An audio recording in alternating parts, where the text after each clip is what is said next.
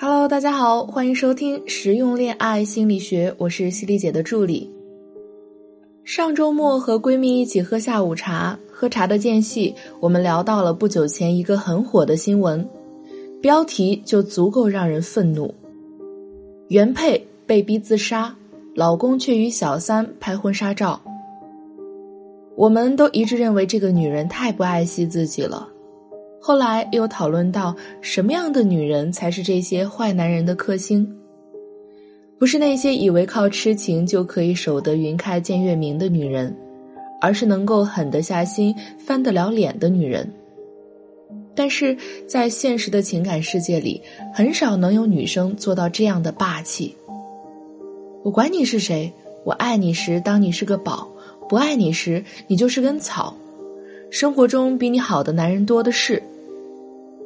相反，但凡被男人困在包围圈里的女人，都会把目光局限在这一个男人身上，甚至在对方没有给自己积极回应的时候，还会责怪自己没有做好。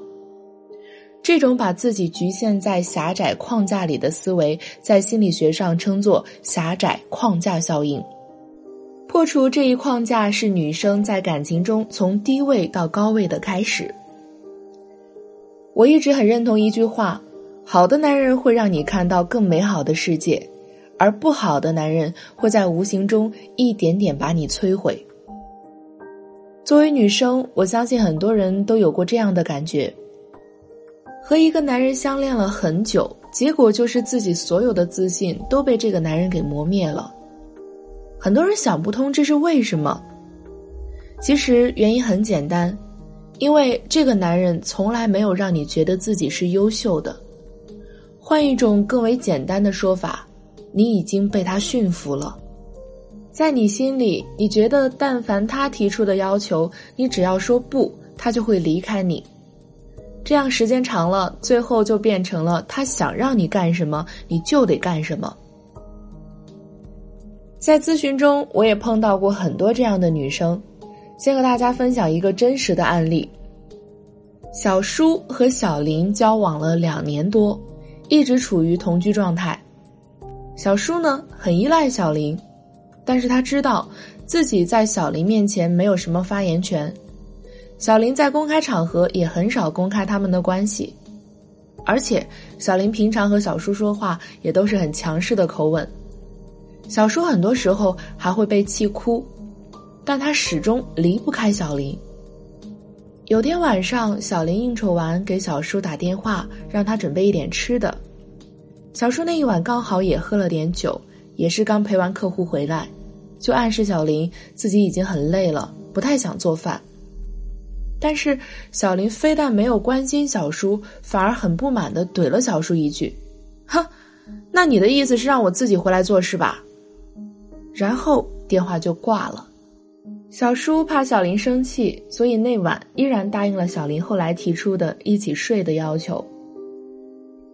听完这个案例，我相信大家都会有一些不同的感触。这个女生其实在这个所谓的男朋友面前活得很憋屈，有苦不敢说，就像小心翼翼地捧着一个丑陋的花瓶，生怕自己一不小心把对方给摔碎了，而且。不难发现，这个女生对小叔是没有半点关心和尊重的，更谈不上有什么发自内心真诚的爱。小叔把自己推向了一个很卑微的位置，那么怎样做才能实现翻身呢？首先，我们要清楚一点：男人对一个女人的尊重是基于这个女人看得起自己，并且有自己的原则和底线。懂得在男人没有给自己同等付出的情况下拒绝男人的过度要求。在这个案例中，小林就没有守住自己的底线。当所谓的男友没有对她工作一天很累表示积极回应的情况下，为了避免对方生气，仍然满足了对方提出一起睡的要求。很多没有安全感的女生会觉得睡一觉醒来关系就好了，这是一种比较天真的想法。殊不知，男生的内心戏早已经是：我都这么对你了，你还主动答应和我亲热，那不睡白不睡。所以，面对这种情况，正确的做法应该是拒绝。用坚定的语气告诉对方：“今天我有点累了，我想一个人睡，静一静。”要么我们两个人各盖一条被子，分开睡。如果你不介意，也可以在沙发上睡。万万不能进行自我说服，觉得只有一张床，让他睡沙发，于心不忍，或者怕自己拒绝对方，对方心里不开心。如果真的是后者，那其实更说明对方只是把你当一个消遣的对象。一定要记住，拒绝是让自己占据情感高位的第一步。当然，学会拒绝还远远不够。这个案例中，其实我们会发现，小林对小叔说话的语气是很不友好的，但是小叔并没有得罪他，所以他没有必要承担小林的这份情绪。那么，在这样的情况下，小叔就需要合理的表达自己的感受，捍卫自己的权利。很多容易被男人控制的女人会轻易的被对方的思维带着走，甚至不敢大声说话。当你不勇敢的站出来回击对方的语言暴力的时候，对方会觉得你是能够接受他对你随意发泄情绪，把你当情绪垃圾桶的。所以。对于案例中小林抱怨小叔不给他准备吃的的时候，小叔应该表明两点自己的观点。第一点是让小林知道准备吃的不是他每天的义务，所以小林不能因此对自己发脾气。第二点是跟小林说自己也忙了一天，超级累，想要多休息一会儿，并没有错。你不关心、不过问也就算了，还因为我不给你准备吃的而生气。这样做对自己是不公平的。